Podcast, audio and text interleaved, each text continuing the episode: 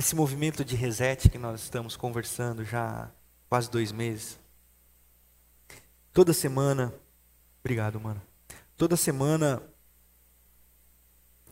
eu eu, eu me, me, me coloco nesse movimento de querer sentir novamente os aromas que eu sentia no meu primeiro amor, redescobrir o amor por Deus novamente. Eu não sei se você já passou por essa experiência, eu não sei se você sabe do que eu estou dizendo, mas o primeiro amor é aquele lugar onde nós fazíamos as coisas por amor a Deus. E até fazemos coisas erradas por amor a Deus. Pastor, o que é fazer coisas erradas? Ah, às vezes a gente faz, é, é, se apega demais à religião, se apega demais a uma doutrina, mas porque nós amávamos a Deus, nós queríamos Deus. E nos disseram que Deus se manifesta nessas coisas. E a gente aprendeu e, e fazia porque queria Deus. E algumas experiências são interessantes, né? Eu me, me lembrei de uma com meu irmão eu já disse para vocês que nós íamos para a igreja a pé, debaixo de chuva e frio, e o frio me fez lembrar de uma experiência muito interessante. Eu até mandei mensagem para ele, e falei assim, oh, eu vou contar aquela nossa experiência hoje na igreja, né? Ele falou assim, você é doido, você vai fazer isso aí? Eu falei assim, eu sou doido mesmo, eu vou fazer. E foi muito bacana, porque era um culto de, de oração. Culto de oração. Quem vai em culto de oração? Amém pessoas não estão indo nem encontro online para estudar a Bíblia. Né? Não, não, óbvio que. Mas nós íamos. E estava chovendo, eu lembro que estava chovendo. E nós. nós é, é, é, eu venho de, de, família humilde e, e o nosso guarda-chuva era, era quebrado. Então, meia banda dele era para baixo, meia banda dele era meio para cima. E, e, nós estávamos de guarda-chuva, eu, eu e ele. Era, a igreja era, dava uns dois quilômetros, três quilômetros de casa. Nós estávamos passando pelo centro da saudosa Presidente Venceslau. Depois que colocaram Cristo lá, a coisa desandou, mas tudo bem. É... E nós passamos na frente do lanche chamado Jujubinha. Aquelas mesas de lata, sabe aquelas mesas de bar? Tinha assim na, na praça. E do outro lado tinha uma farmácia. E muita chuva, muito frio, tinha um pessoal lá. E tinha umas meninas muito bonitinhas lá do outro lado. E nós indo pro culto de oração, guarda-chuva, meia banda, tal. Aí eu peguei e falei assim, oi, Ana, olha as meninas lá do outro lado, lá, velho. E aí o meu irmão olhou, e eram umas meninas bonitas. Lá tem umas meninas, tinha, né? Umas meninas bonitas, tanto que eu casei com uma delas. É, fiz a minha, né? É, vocês acharam que eu ia ficar só. É, ganhou, já tá. Né? Então, e aí, é, é, umas meninas bonitas lá e, e era engraçado que, na, como eu disse para vocês, nós não tínhamos muita roupa de frio, naquele dia estava bastante frio. Nós tínhamos uma camisa de linha, eu tinha uma vermelha, ele tinha uma mostarda. E essa camisa era muito fininha, então nós colocávamos várias camisas de calor por baixo dessa. Então a gente ficava com o braço bem fortão e o antebraço bem fininho. E, e, então ficava aqui grossão e aqui fininho, porque a gente queria ir para a igreja. E estava frio. E então, e a gente nós nos investigamos assim, né, com o guarda-chuva. E o meu irmão, esse, não sei se ele, alguém pescou ele, ele pescou alguém, ele que se concentrou nas meninas. E continuamos andando. E daqui a pouco eu falei assim: Renan, o meu irmão, ele trombou nas mesas de lata e foi levando as mesas. Ele foi levando as mesas, as cadeiras, e mesa de lata quando cai, né? Parecia que um carro tinha batido. E as meninas tudo olharam, e o meu irmão por cima das cadeiras, com os pés para cima, ele tá tudo bem, tá tudo bem, o guarda-chuva já estava voando. E foi uma experiência muito interessante, porque eu não consegui orar. Inclusive eu estou me segurando muito, porque toda vez que eu encontro meu irmão, isso já faz mais de 10 anos, eu rio muito dele. E de mim também, porque eu tentava levantar as cadeiras, segurar ele, impressionar as meninas, então ficou aquele negócio, né? E então no culto de oração nós ríamos e aquele dia eu tive uma câimbra muito forte no abdômen porque eu tinha que segurar a risada, era culto de oração, e o culto de oração, vocês lembram, o mais novinho tinha 85. Então você tinha que segurar o semblante. Aí o pastor Jaime falava assim: "Os irmãos Renato e Renan podem orar?" não dava, né? Então a gente meio que orava, quase falava em língua ali, para dar aquela cozinhada tal. Mas enfim, foi um momento muito legal, que me marcou, me marcou por algumas coisas e é, é por aqui que eu gostaria de começar a falar. Tá frio hoje, né?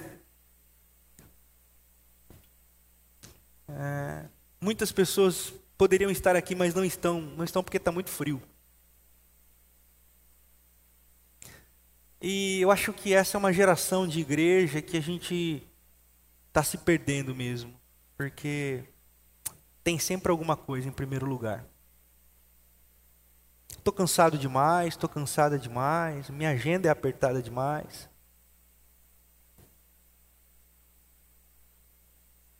Porque nós somos ensinados que a religião é importante. E aí, na ótica do medo, da opressão, nós somos ensinados que ir para a igreja era o sinal de que você amava Deus e que Deus te amaria se você fosse para a igreja. E nós, nós descobrimos que não, que não tem nada a ver isso. E essa é a lógica da maioria das religiões, das igrejas. Um Deus malvado, um, um Deus barganhador, vem para a igreja, me serve e eu te abençoo e eu te amo. E nós descobrimos que não. Mas nesse ato de descobrir que não, nós caminhamos para um outro lado, nós caminhamos para um lado de que tanto faz. Tanto faz. Ao ponto de eu ouvira muitas vezes, e aí eu lembrei do pastor Ed Renikivitz, ele diz assim, numa música do Vitor Kivitz, seu filho, o pastor Ed fala assim, ah, porque existe uma força, Deus é uma força, Deus é uma luz, Deus é... E o pastor Ed Renikivitz fala assim, não, Deus é Deus, Deus não é uma força.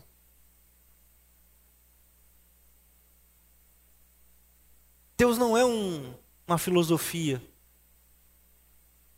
Nós estamos falando de Deus. Mas, porque nós somos ensinados que isso aqui tudo era o que funcionava e descobrimos que não funciona, nós nos perdemos, nós nos perdemos. Então, é, estar em comunhão, servir a Deus, é, tem se tornado um monte de coisa, menos aquilo que talvez poderia ser. Então, hoje eu vou propor um caminho de resiliência. É só um caminho, é só uma proposta. É o que eu tenho resetado no meu coração. E eu quero compartilhar com vocês. Resiliência. Nós vamos falar disso na próxima série, que deve sair essa semana, e o nosso teaser, alguma coisa assim. A nossa próxima série, nós vamos falar muito de resiliência, sobre estresse. Mas eu gostaria de, de, de emprestar da, da série futura a palavra resiliência. O que é a palavra resiliência? A palavra resiliência é uma palavra emprestada da engenharia. Resiliência é a capacidade que nós temos de não nos deformarmos diante de algum estresse. Vou dar um exemplo: uma bola. Quando ela sofre um estresse de alguém sentando sobre ela, ela fica ovalada. Resiliência é a capacidade que ela tem de manter a sua forma diante desse estresse. Isso é resiliência. Estresse também é uma palavra emprestada da engenharia. São pequenas fissuras, pequenas rachaduras que acontecem nas construções. Isso é chamado de estresse. A psicologia é, faz essa aplicação é, de que estresse são movimentos que causam abalos na nossa estrutura psíquica e emocional. E nós vivemos uma época de pandemia, então nós estamos estressados. E se faz necessário que uma resiliência para não nos deformarmos. Por quê? Lembram-se da pergunta elementar: como que nós vamos sair dessa pandemia? Nós estamos sob pressão. É necessário resiliência para não nos deformarmos. Mas def nos deformarmos no que, pastor? Eu sugeriria na fé. Porque se nós nos deformarmos na nossa fé, a parada foi para o buraco. Perder a fé é perder o caminho. Perder a fé é perder o, o rumo. Então, eu acho que nós precisamos de resiliência na fé. Mas o que é resiliência na fé e que fé é essa? É sobre isso que eu quero conversar com vocês essa manhã. Eu me coloquei em, em, cirurgia, eu digo que eu me coloquei porque eu escolhi operar meu joelho.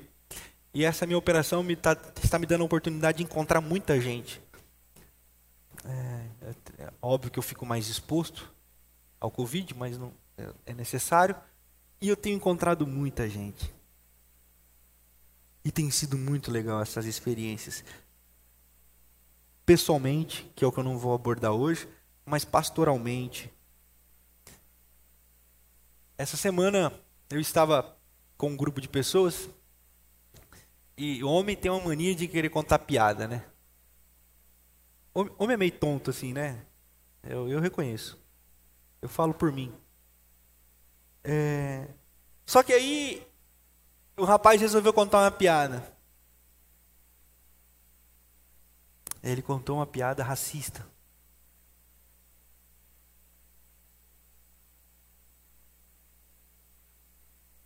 Não consigo mais rir de piada racista, não dá. Nem para manter o bom clima. Dane-se o bom clima.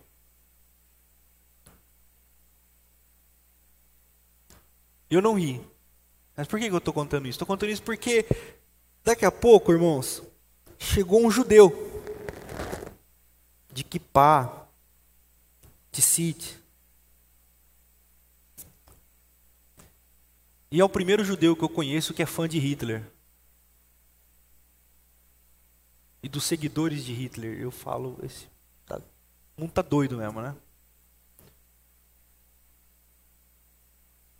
E aí começou um papo de religião. Então estava eu, o judeu, o racista que é espírita, e todo mundo falando que o mundo tinha que ser melhor mesmo. O mundo tinha que ser melhor mesmo. Nós precisamos de pessoas boas. E e eu tô que nem boneca. Eu só mexo o olho, porque tá de máscara, né? Todo mundo de máscara, então eu fico que nem boneca, eu só mexo o olho e a cabeça. Eu tava lá na minha bike. Então, é, e os caras, que isso, que isso? Aí daqui a pouco. E é interessante, porque esse judeu ele não é judeu, ele é um convertido ao judaísmo. E ele falava, e, e, e tal. Eu falo, o que esse cara tá falando, irmão? e, e tal, e, e, ele falava dos rituais, e falava do coisa, e, e falava do coisa. E aí daqui a pouco, não, o outro, porque Kardec, que não sei o que lá, não sei o que lá. E, e aí e, o cara. E aí, Renato, o que, que você acha? Eu não acho nada. Eu tô na minha aqui, deixa eu na minha bike aqui, que eu tô sossegado, eu não acho nada. Mas, mas, eu observei eu observei o quê? Porque daqui a pouco o judeu disse assim: não, tem que, tem que os, os, os palestinos têm que morrer.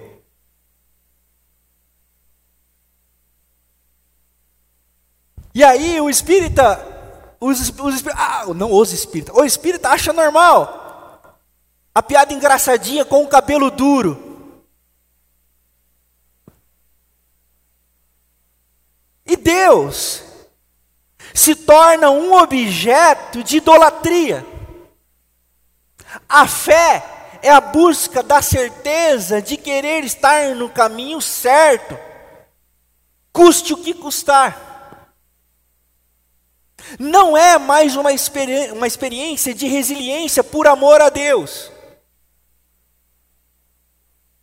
E aí, conversando com esse judeu, e ele me pegou, e ele falava, e ele falava, irmãos, do, e falava do Yom Kippur, que agora mês que vem é o mês do Yom Kippur na tradição judaica, e tal. E no final, no final, ele, eu falei assim, irmão, eu tenho que ir aí, eu tenho uma reunião, tal, não sei o que lá. Aí ele falou assim, Aí eu falei assim, tá tirando? Não vou usar o termo que eu usei para ele, que parada é essa? Ele falou assim: não, um sábado abençoado para você. Então falei: custa falar um sábado abençoado para você, porque eu não nasci em Israel, eu não sei falar, e nem você. O que você sabe são jargões religiosos. Inclusive, se você de fato entendesse o que é judeu, não seria fã de Hitler. e nem dos seus seguidores. A religião e a busca incessante por estar certo, ter a fé certa, nos, nos avilta e nos deforma. Então eu gostaria de convidar você, vocês, e a mim, como eu tenho me convidado, a esse movimento de resiliência. Encontrar essa resiliência em Deus. Porque aqui. E por que para mim estava tudo bem? Pastor, fazendo um parênteses, por que o senhor não falou nada? Porque para mim está tudo bem. É nesse sentido que para mim está tudo bem o judeu, está tudo bem para mim o espírita, está tudo bem mesmo. Inclusive ninguém pediu minha opinião. Perguntaram o que eu acho, só o que eu acho. Para eu falar o que eu acho, para juntar na panaceia de doido, eu prefiro ficar quieto. Mas está tudo bem, cada um com a sua religião, entendam isso. Mas aqui, aqui é o meu lugar de fala e aqui é o seu lugar de fala. Então nós precisamos olhar para Deus. O Deus dos cristãos, amém? É isso a motivação que te traz aqui, não é? Então, você precisa entender que Deus não é esse conjunto de regras e dogmas, esse tirano que, em tempos difíceis, ainda impõe sobre nós o medo, a angústia, o inferno, o diabo. Deus não é isso. Mas você precisa entender também que Deus não é uma força e que não está tudo bem o tempo todo para Deus e que Deus não é tudo e que não basta você contemplar o pôr do sol, e que não basta você achar bonito os passarinhos e que você está praticando a sua fé. Nós precisamos encontrar um caminho. Nós precisamos encontrar. E aqui, eu gostaria de, de convidá-los à história do apóstolo Paulo. E o apóstolo Paulo, eu acho que viveu momentos bem piores do que o nosso. Eu deixei como texto base para nossa reflexão, mas nós não vamos apenas nos prender a ele. O, o livro de Atos, capítulo 23, no verso 11. Feita essa minha introdução, eu queria caminhar com vocês para os textos. Atos, on, Atos 23, verso 11 diz assim: Na noite seguinte, o Senhor, pondo-se ao lado dele, dele Paulo, disse: Coragem, Paulo. Coragem. Assim como você testemunhou meu respeito em Jerusalém, deverá testemunhar também em Roma. E se vocês lerem aí o verso 12, vocês vão ver que a parada para Paulo não está muito boa, porque na manhã seguinte os judeus tramaram uma conspiração e juraram solenemente que não, come, não comeriam nem beberiam enquanto não matassem Paulo. Você vê que a coisa para ele não estava boa. Mas coragem, Paulo. Resista, Paulo, e testemunhe, não só em Jerusalém, depois você vai testemunhar em Roma. Qual que é a parada aqui? Qual que é a parada? Para entender a parada toda, você precisa voltar algumas páginas no capítulo 20 de Atos para você compreender. O que, que acontece? Paulo se converte a Jesus. E nessa jornada toda, passam-se mais de 15 anos, que Paulo fica é, é, isolado, e depois Paulo volta. E ao voltar, Paulo tem um encontro com Pedro, Tiago e João, os colunas da igreja. E ao ter um contato com esses caras, Paulo passa pelo primeiro estresse. Os caras pegam no pé de Paulo. Ô Paulo, que negócio é esse de grego, de grego pertencer à nossa fé? Que negócio é esse? Porque para os judeus, Jesus veio para, o, para os judeus cristãos, os, Jesus veio para os judeus cristãos. Ou judeus. E Paulo fala assim: N.A. ó tio, Deus em Jesus veio para salvar o mundo. Grego humano, todo mundo. E os caras começam a pegar no pé de Paulo. Paulo, qual é que é? Não está errado. Que você... E Tiago, o irmão de Jesus, é o mais ferrenho opositor de Paulo no começo do seu ministério e começa a pegar no pé de Paulo. Eu gostaria de fazer esse primeiro ponto.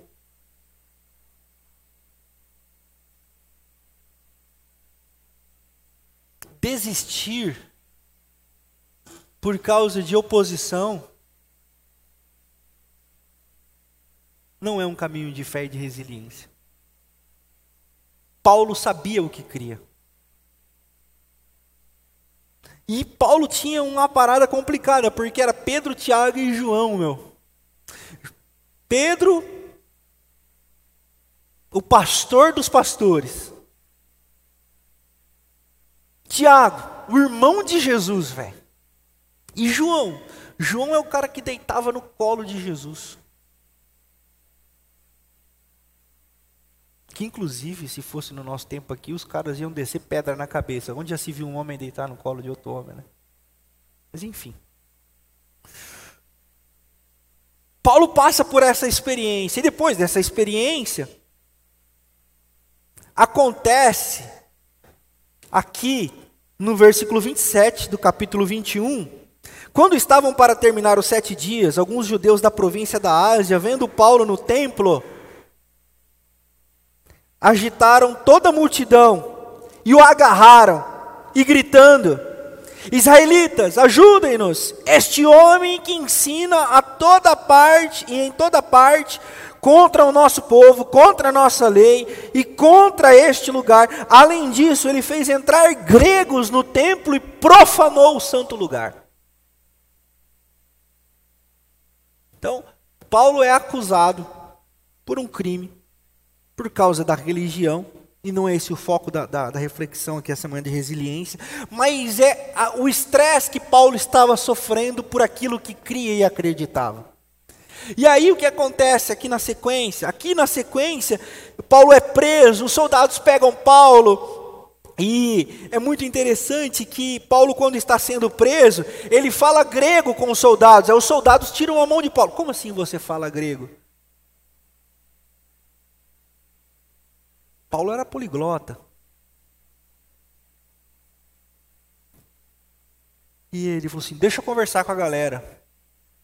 E aí, em aramaico, Paulo começa a dizer: Irmãos e irmãs. Aí o silêncio na multidão. Puf. Eu tive uma experiência registrada no seu texto aí. É que sou eu falando, não é Paulo, não. Em Atos capítulo 9.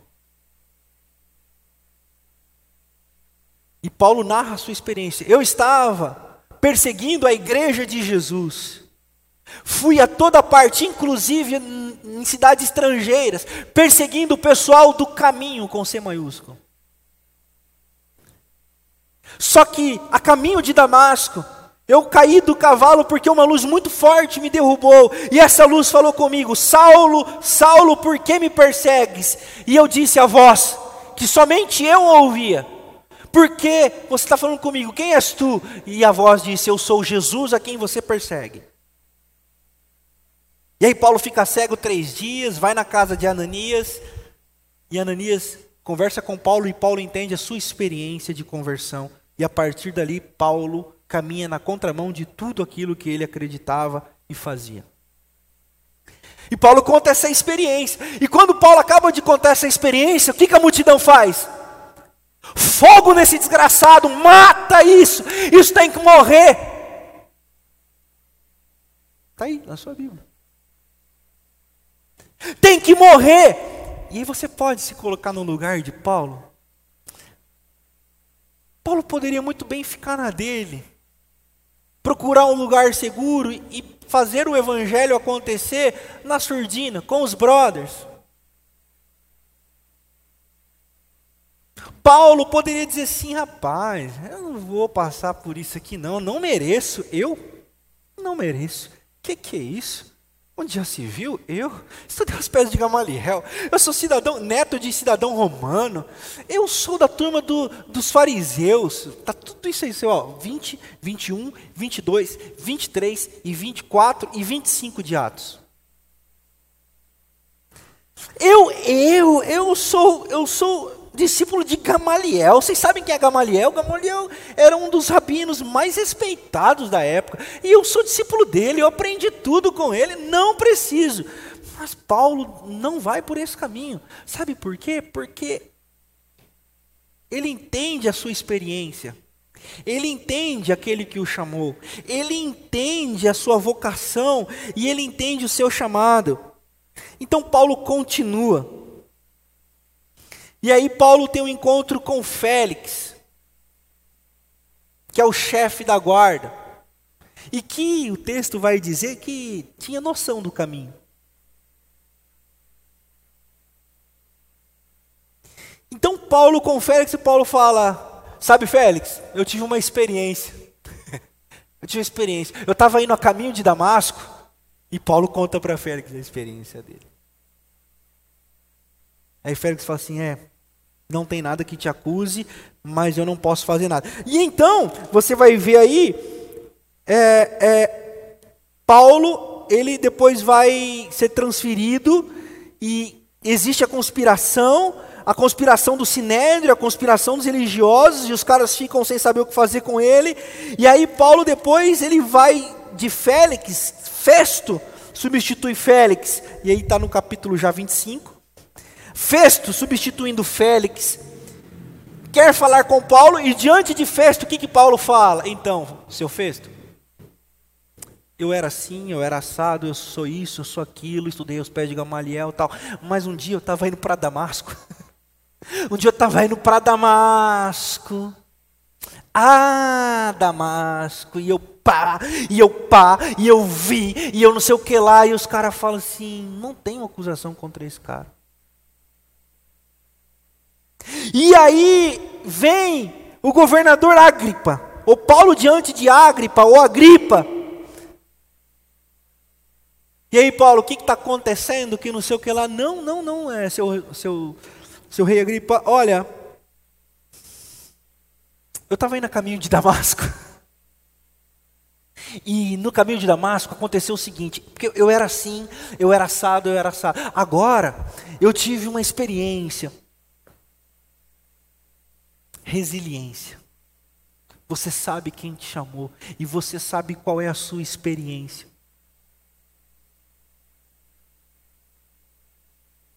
Pressão de judeu, pressão de governo, pressão de chefe da guarda, pressão da sociedade. Matem esse desgraçado, matem, matem. Olhem aí a pressão do sinédrio. Por quê? Porque esse cara anuncia que Jesus Cristo está vivo, ele deve morrer.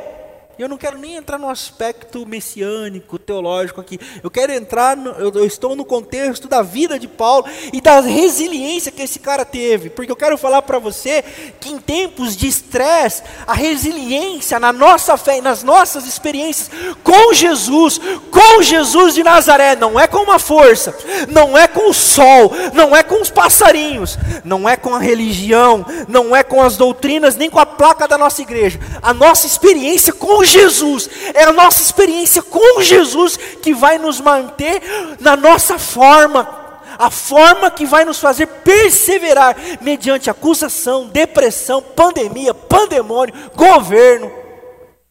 É essa experiência que eu quero resgatar com você. É essa experiência que eu quero que você traga ao seu coração, olhando para a vida de Paulo. E sabe qual é o fator preponderante? Paulo sabia no que cria.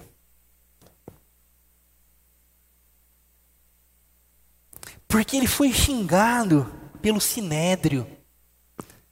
Os caras que dominavam a religião. Ele foi xingado pelos governadores, pela sociedade. Se Paulo não soubesse da experiência dele, e se Paulo não tivesse o conhecimento que ele tinha, facilmente ele se submeteria ao estresse. Vai que o sinédrio está falando a verdade, hein? O Sinédrio pode estar falando a verdade, não pode? Então, a voz do povo não é a voz de Deus, a sociedade está falando. Mas Paulo não se baseia pelo que a sociedade está falando. Paulo não se baseia pelo que o Sinédrio está falando. Paulo também não se baseia pelo que o governo está falando. Paulo se baseia na sua experiência, que é aquele conta. Eu estava no caminho de Damasco. E lá eu tive uma experiência. A nossa experiência com Jesus é que vai dar a nossa resiliência. E o que nós sabemos de Jesus é o que vai dar substância para a nossa fé ser resiliente. Agora, nós temos uma igreja que está fadada ao fracasso. Porque nós aprendemos que decorar versículos, saber os regimentos internos, a história da nossa denominação, os planos de disciplina, versículos atrás de versículos, nós um dia achamos que isso é o que nos salvaria e bastaria. Só que nós descobrimos que não, porque Deus não é um Deus de regras, e como diria John Stott, como diria John Stott, assim como um conjunto de tijolos, cimento e areia não é uma construção, um conjunto de versículos também não é uma teologia. E nós descobrimos que isso aqui não tem nada a ver com Deus, e nós nos perdemos com vãs filosofias. Nós sabemos de psicologia, nós sabemos de filosofia, nós sabemos de meditação. Nós sabemos de um monte de coisa. Mas nós não sabemos da palavra de Deus. Nós temos uma igreja que se eu pedir para abrir em Ruth, não sabe onde está.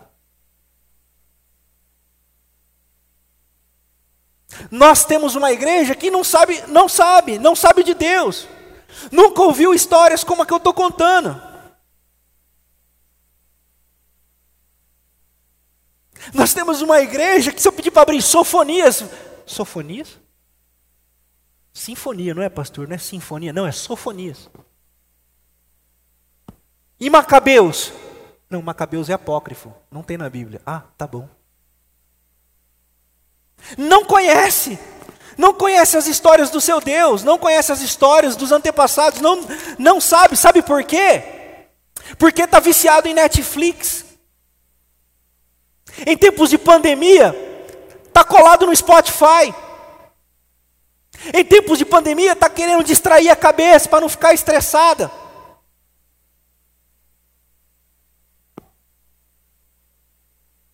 Mas não busca, não busca. Sabe o que, que manteve Paulo no caminho? Você sabe o que manteve Paulo no caminho, meus irmãos? O conhecimento que ele tinha de Jesus, isso que você está falando é bobagem. Isso que você está dizendo é bobagem porque Jesus não fez isso, porque Jesus não fez isso. E eu não estou dizendo do âmbito da religião, porque aqui o medo impera, aqui os dogmas imperam, aqui o saber teológico é muito mais importante do que a vida. E eu também não estou falando daqui, porque aqui o que importa é a good vibe, aqui o que importa é eu sentir, é eu estar bem. Não é disso que eu estou falando, eu estou falando do encontrar-se em Deus, para nós sermos resilientes em tempos difíceis para mantermos a nossa resiliência, para mantermos a nossa fé acesa, para mantermos a nossa experiência com Jesus viva, para que diante das circunstâncias o nosso redentor viva. Mas que redentor? Eu não sei quem é esse redentor. Eu não conheço esse redentor. Nós temos tempo para tudo, nós temos energia para tudo, mas nós não temos energia, nós não temos tempo para buscar conhecer de Deus.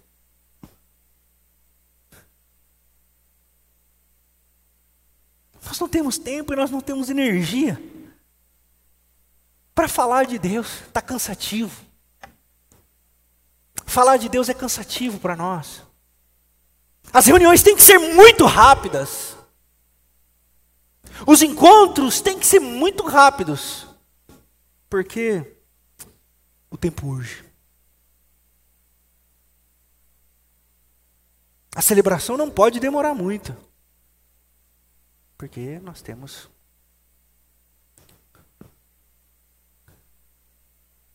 nós perdemos o prazer na palavra. E não há fé que se sustente. Não há fé que seja resiliente sem substância.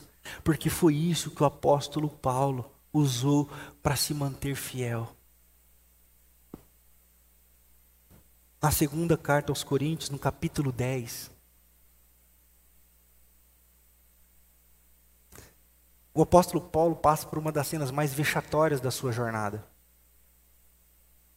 Ele entra na cidade e ele tem que sair da cidade escondido num pequeno cestinho que o pessoal desceu ele por uma corda. 2 Coríntios capítulo 10. E os caras falaram assim lá de cima: Corre, Paulo, corre, senão tu vai morrer. Paulo deve ter corrido uma maratona.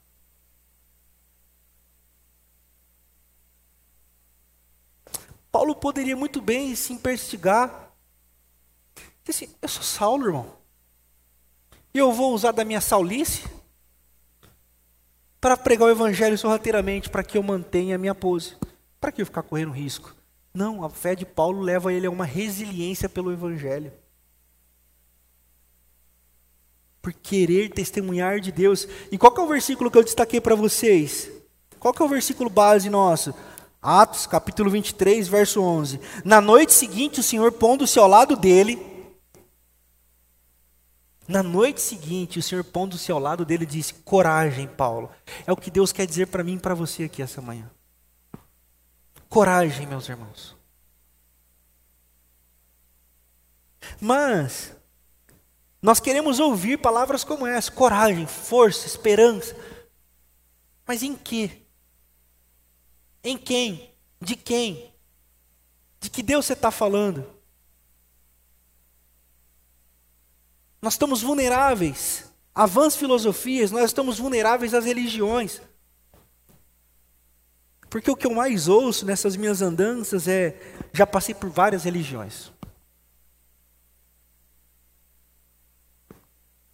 Ao olhar o judeu que é fã de Hitler, eu pensei, esse cara tem sede pela verdade, mas ele quer uma verdade que o torne não vulnerável.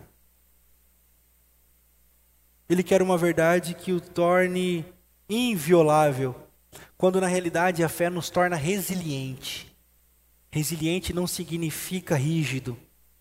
Resiliente significa aquele que é capaz, aquela que é capaz de não perder a sua forma original, mesmo diante dos estresses da vida. Rigidez você encontra na religião. Ele contou uma história para mim. Falou assim, não, porque tem uns anjos pá, lá de cima, e tem uns anjos mais de uma galera mais de baixo. Eu falei, e aí, qual é? Ele falou assim, não, os anjos aqui de baixo não toleram muita graça. Eu falei, é mesmo? Moiou para mim. Eu gosto de uma graça. Inclusive, tem uns vídeos que eu assisti, não, tô brincando. Mas tem uns vídeos no, no Instagram que é demais. Eu acho o bico daquele negócio. Eu acho que os anjos devem ficar bravos comigo. Mas o que ele queria dizer é que o anjo passa a espada. Eu falei, você é doido, irmão. para com esse negócio aí. Tal. Mas o anjo, o anjo do, do brother, é o Deus da religião cristã. O Deus que está passando o Covid geral no mundo. O Deus que está matando, o Deus que está punindo, o Deus que vai pegar a avó e a menina de 10 anos que abortou, hein? É o Deus da religião. É um Deus do ódio. É um Deus que em época de pandemia não redime, mas pune. Não é disso que eu estou falando. Mas também não é uma força que que nos coloca para cima. Nas prateleiras das livrarias, você que costuma frequentar, tem bastante coisa de autoajuda. Leia, faz bem. Apesar que, como diria, quem foi que disse isso? Que o livro de autoajuda já é uma aviltação a si mesmo, porque se autoajuda é só para o autor, né? Se, já outro tá, se é para outro, já não é auto. É ajuda do fulano para o outro. Tem aí nas prateleiras. E eu não sou contra, não. Tenho dificuldade para ler, mas não sou contra, não. Mas o Evangelho não é esse lugar. O Evangelho é o encontro com o Redentor. E eu quero concluir dizendo assim: Nesse tempo de pandemia, nesse tempo de dificuldade, nesse tempo de crise e estresse, lembre-se da sua experiência com Jesus, ou das suas experiências com Jesus. Experiência que você pode contar para você mesmo. Chega diante do espelho e fala assim: Você lembra daquele dia que você viu, que você soube que era Jesus falando com você? Você tem essa experiência? É essa experiência que vai te manter vivo. É essa experiência que vai te tornar um resiliente, uma resiliente.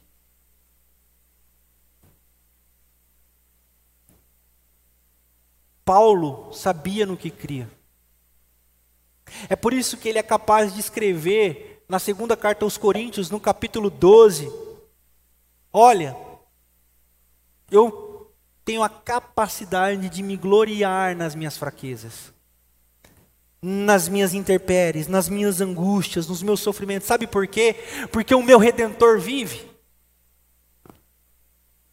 O meu redentor vive, e aquele que sabe que o redentor vive, consegue ouvir coragem. Coragem. Não desanime. Você não está sozinho. Eu quero suscitar em você hoje a seguinte pergunta: Você tem sede e fome de Deus? E onde você mata essa sede e essa fome de Deus? Você tem tido desejo por Deus? Esse movimento do reset é aquele lugar onde nós queríamos Deus acima de todas as coisas. Eu quero Deus, eu quero Deus, eu quero Deus na minha vida. Se não for Deus na minha vida, o que será? É esse movimento de angústia pela presença dEle em nós. É esse movimento de olhar para o alto e dizer: Senhor, eu te quero na minha vida. Me leva no lugar onde eu possa ouvir a tua voz. Me leva no lugar onde eu possa aprender de ti, Senhor, porque nós estamos como cristãos. Eu não estou palestrando num centro ecumênico. Eu não estou conversando numa, numa conversa inter, uh, interreligiosa. Eu estou falando para cristãos que amam a Jesus e que entregam as suas vidas a Jesus e que querem ouvir falar de Jesus nada mais do que além de Jesus. Então, esse é o caminho para encontrar a Jesus. Estarmos no lugar onde nós possamos ouvir a Sua voz. Querer ouvir a voz de Deus, e a voz de Deus se manifesta de várias maneiras, mas é na palavra. É através da palavra que Ele fala aos nossos corações. Pela palavra, Ele soa aos nossos corações uma música. Pela palavra, Ele soa aos nossos corações um movimento de uma árvore, de uma planta. Pela palavra, pela palavra não como verdade absoluta, não como um dogma intangível, não pelo a bibiolatria, mas pelo Verbo encarnado, a palavra viva de Jesus de Nazaré, que aquece e fala aos nossos corações. Eu sei em quem tenho crido, isso Jesus não falou, isso Jesus não fez, mas isso Jesus fez, e eu conheço a história, eu sei do que eu estou falando. Esse é o caminho para a resiliência da nossa fé. Esse é o caminho do reset que eu quero convidar você essa manhã. Queira Deus. Desesperadamente busque por Deus. Não há outro caminho para resistirmos ao mundo mal e vil, senão no seio do nosso Redentor. E o nosso Redentor vive E nessa manhã, a palavra de Deus vem até nós dizendo assim: coragem, coragem, testemunhem em Jerusalém, em Roma, testemunhem, não desanimem, sejam resilientes. Deus, Ele não é um resolvedor de problemas os problemas, pode escrever aí, vão continuar. Deus é um resolvedor de pessoas. Deus é um resolvedor de pessoas. ele transforma Saulos em Paulos. Saulos em Paulos. Saulos em Paulos. Que o Espírito possa te levar no lugar onde você ouve a voz de Deus. E que essa voz de Deus ecoe dentro da, da sua alma, dentro da sua vida. Te trazendo coragem. Nós vamos cantar essa canção junto com os irmãos aqui. E eu convido você a fazer dela sua oração essa manhã. Aos irmãos que estão em casa, eu convido fazer dessa oração uma motivação para a sua espiritualidade. Queira estar no lugar onde Deus fala com você. Um lugar onde fique só você e Ele. Coragem.